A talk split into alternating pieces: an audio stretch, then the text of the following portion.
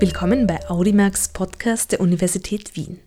Am Mikrofon ist Julia Grillmeier und in dieser Ausgabe versuchen wir etwas Neues. Diese Episode ist sozusagen ein Audimax nachgefragt. Auf dem Medienportal der Universität Wien zu erreichen unter medienportal.univi.ac.at ist inzwischen ein eigenes Dossier eingerichtet mit dem Titel Coronavirus, wie es unser Leben verändert. Hier berichten Wissenschaftlerinnen und Wissenschaftler der Universität Wien darüber, wie in ihrer Disziplin bzw. ihrer eigenen Forschung SARS-CoV-2 sowie die Auswirkungen des Virus beforscht werden und auch über ihren neuen Arbeitsalltag. Und auch Audimax möchte in dieser Perspektive nachfragen.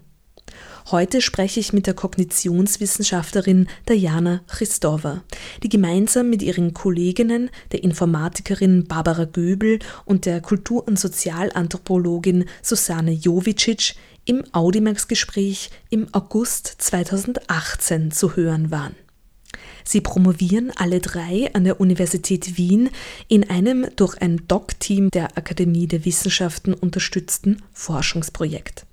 Dieses trägt den Titel Selbstoptimierung im digitalen Zeitalter, in dem sie untersuchen, wie Jugendliche soziale Medien nutzen. Als wir im August 2018 sprachen, stand ihr Projekt gerade zu Beginn und sie trafen sich mit Jugendlichen zu Workshops und Befragungen und tüftelten an dem Serious Game, das das Projekt abschließen wird. Ein sogenanntes ernstes Spiel, ein Spiel mit Lerneffekt also, in das die Forschungsergebnisse ihres Projektes eingehen werden. Diana Christova hat sich nun nebenbei in ein ganz aktuelles Forschungsvorhaben zu Corona gestürzt, wie sie gleich berichten wird. Eingangs habe ich sie allerdings um ein Update aus dem Forschungsprojekt Selbstoptimierung im digitalen Zeitalter gefragt und wie sich da derzeit der Forschungsalltags des Promotionsteams gestaltet. Wir haben ja im August 2018 gesprochen. Ihr wart ja damals relativ am Beginn, aber schon total am gemeinsamen Arbeiten. Mhm. Wie gestaltet sich denn das jetzt gerade aktuell? Ja, also es hat sich mittlerweile sehr viel getan. Wie du sagst, wir erforschen äh, die gamifizierten persuasiven soziale Medien und wie äh, Jugendliche damit umgehen. Momentan ist natürlich eine Anpassung wichtig, also dass wir, wir arbeiten sehr stark mit partizipativen Methoden und das ist natürlich ein bisschen anders zu gestalten. Also wir können jetzt keine äh, Workshops äh, mit Präsenz mehr organisieren, beziehungsweise dann unsere Prototype basteln für das Spiel, das wir auch entwickeln mit den Kolleginnen. Das heißt, wir sollten jetzt ein bisschen kreativer werden mit, mit den weiteren Schritten. Wir arbeiten im Moment einfach weiter mit dem Input, dass wir von Jugendlichen eben durch diese Workshops, durch Interviews und auch durch ethnografische Methoden äh, gesammelt haben. Und ja, wir sind im Moment im Gespräch mit den Kolleginnen, wie genau diese partizipative, wie dieses Aspekt unserer Forschung weiter äh, laufen wird, also vielleicht digital. Eben, das ist, das ist im Moment sozusagen unser, unser Thema, wie wir uns anpassen, aber ähm, es ist auf jeden Fall auch eine wichtige Motivation, weiter flexibel zu bleiben und weiter uns zu überlegen, wie wir die äh, Stimmen der Jugendlichen in die Wissenschaft rüberbringen können. Also das ist für uns äh, ganz wesentlich. Und mhm, das, mhm. das gelingt uns auch nach wie vor, bin ich sicher. Du bist Kognitionswissenschaftlerin und hast in dieser Rolle jetzt auch sofort Corona oder sagen wir mehr eigentlich die sozialen Auswirkungen von Corona und vielleicht auch die psychischen Auswirkungen auf Corona in deine Forschung aufgenommen und ähm, ja. dich eingeklinkt in ein ganz aktuelles Projekt. Kannst du davon erzählen? Ja, gerne. Also das Projekt heißt Covid Distress. Äh, das ist eine Initiative, freiwillige äh, Initiative von einem Medienpsychologen aus Dänemark namens Professor Andreas Lieberoth.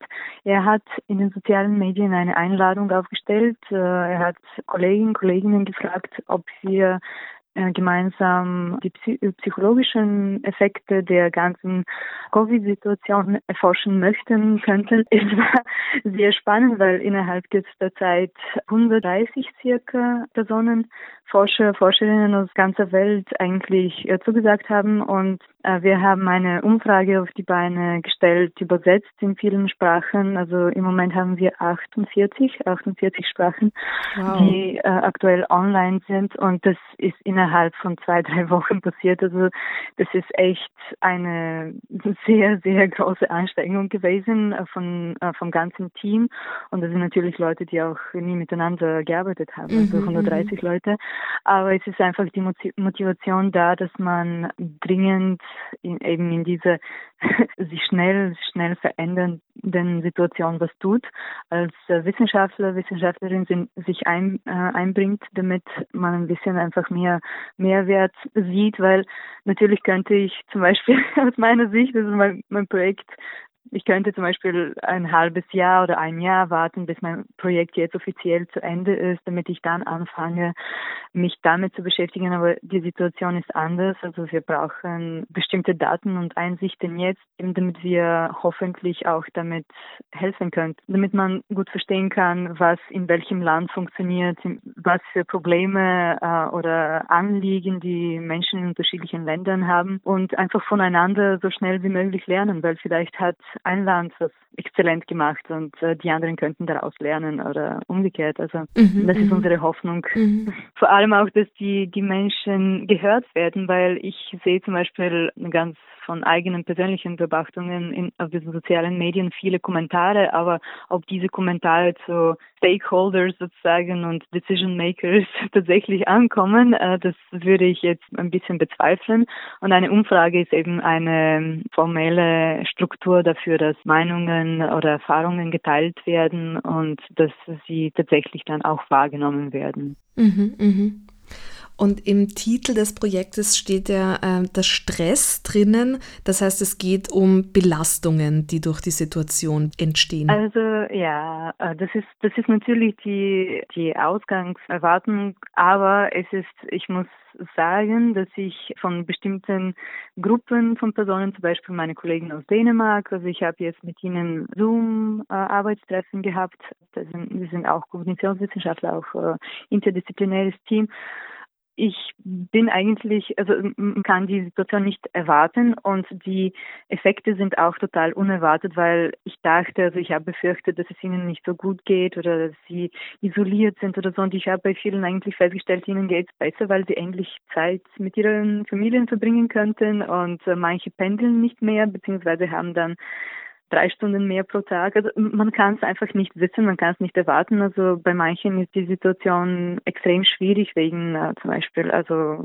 bei manchen Leuten global gesehen ist die Situation schwierig, weil zum Beispiel ihre Arbeit verloren haben äh, etc. Bei anderen, wie bei meinen Kollegen, äh, ist es jetzt plötzlich unerwartet ein was Positives, mhm. was daraus mhm. entstanden ist. Aber das können wir eben im Voraus nicht wissen. Wir können nicht davon ausgehen, dass irgendwie alles ähm, negativ und schwer und schrecklich ist. Also ist nicht so. Es ist unsere Aufgabe als Wissenschaftler, Wissenschaftlerinnen nachzufragen und zu erfahren, was tatsächlich passiert. Mhm, mh.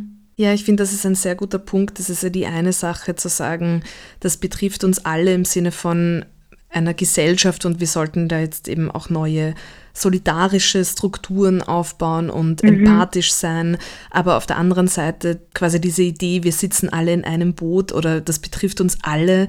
Es betrifft halt nicht mhm. alle gleich natürlich. Und das zeigen ja. dann ja auch solche differenzierteren Umfragen oder Studien natürlich dann sehr gut. Ja. Kannst du nochmal erzählen, wie viele Leute denn jetzt im Endeffekt beteiligt sind an dem Projekt und wie die so kommunizieren oder wie das entsteht? ähm, wir sind im Moment circa 130. Es kommt täglich noch wer dazu, weil wir auch aktuell anfangen an Publikationen oder eher so ähm, an Analyse Herangehensweisen äh, zu arbeiten, also eher so die Hypothesen aufstellen und es kommen einfach noch zusätzliche Leute dazu, was mich natürlich freut. Wir kommunizieren über Slack, also das ist äh, mhm. einfach eine gemeinsame Arbeits-App und es ist natürlich nicht so einfach, weil äh, die Menge an Personen und äh, die Mengen Aufgaben und die Aufteilung, das ist äh, natürlich äh, sozusagen eine, ein Experiment an sich, weil ich bin nicht sicher, ob Forschung auf diese Art und Weise so schnell und mit diesem, mit diesem Ausmaß bisher betrieben wurde. Und das Einzige, was ich weiß, ist, dass für uns alle das neu ist.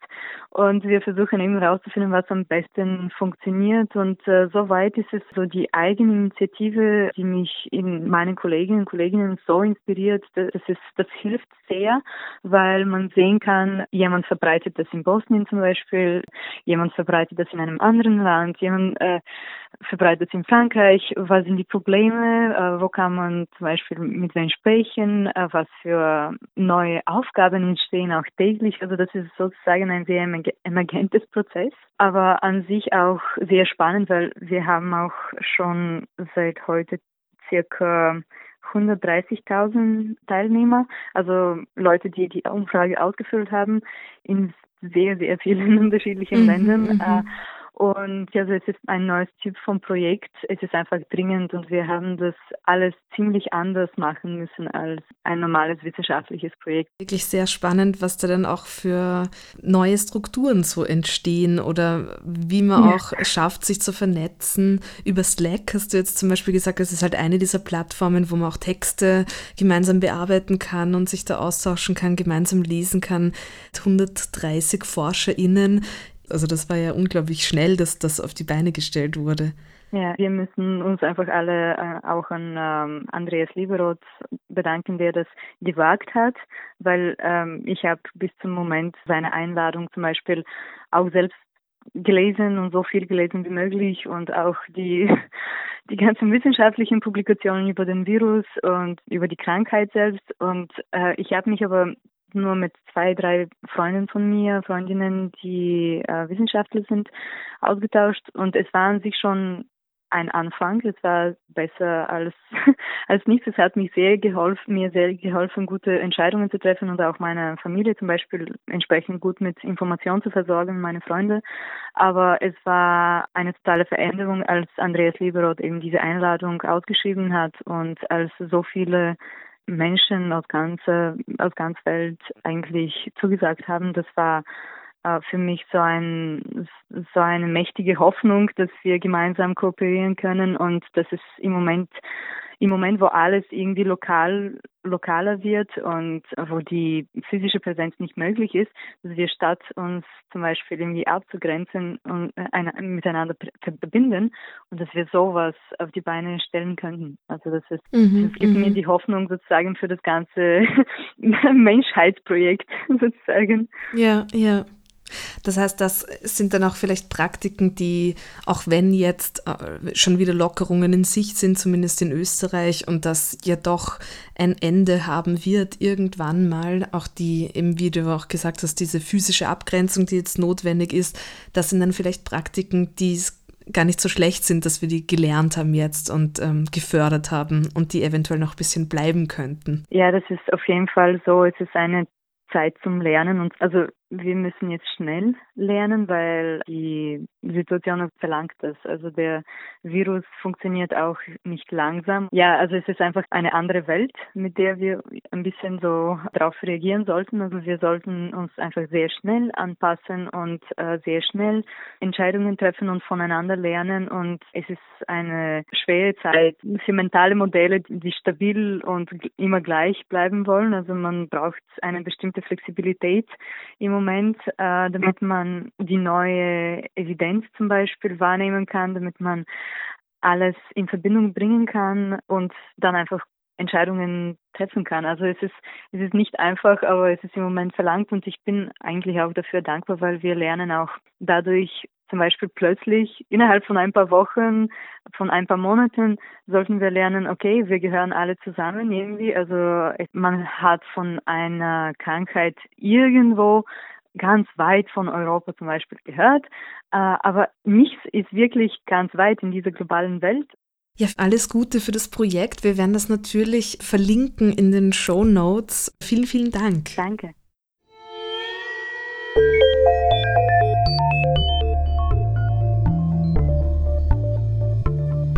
Das war Audimax Podcast der Universität Wien.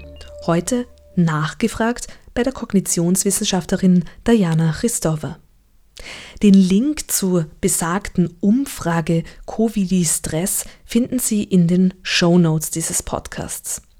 Unter medienportal.univiben.ac.at finden Sie außerdem alle Ausgaben von Audimax und können etwa das Gespräch mit Diana Christova, Barbara Göbel und Susanna Jovicic aus dem August 2018 nachhören.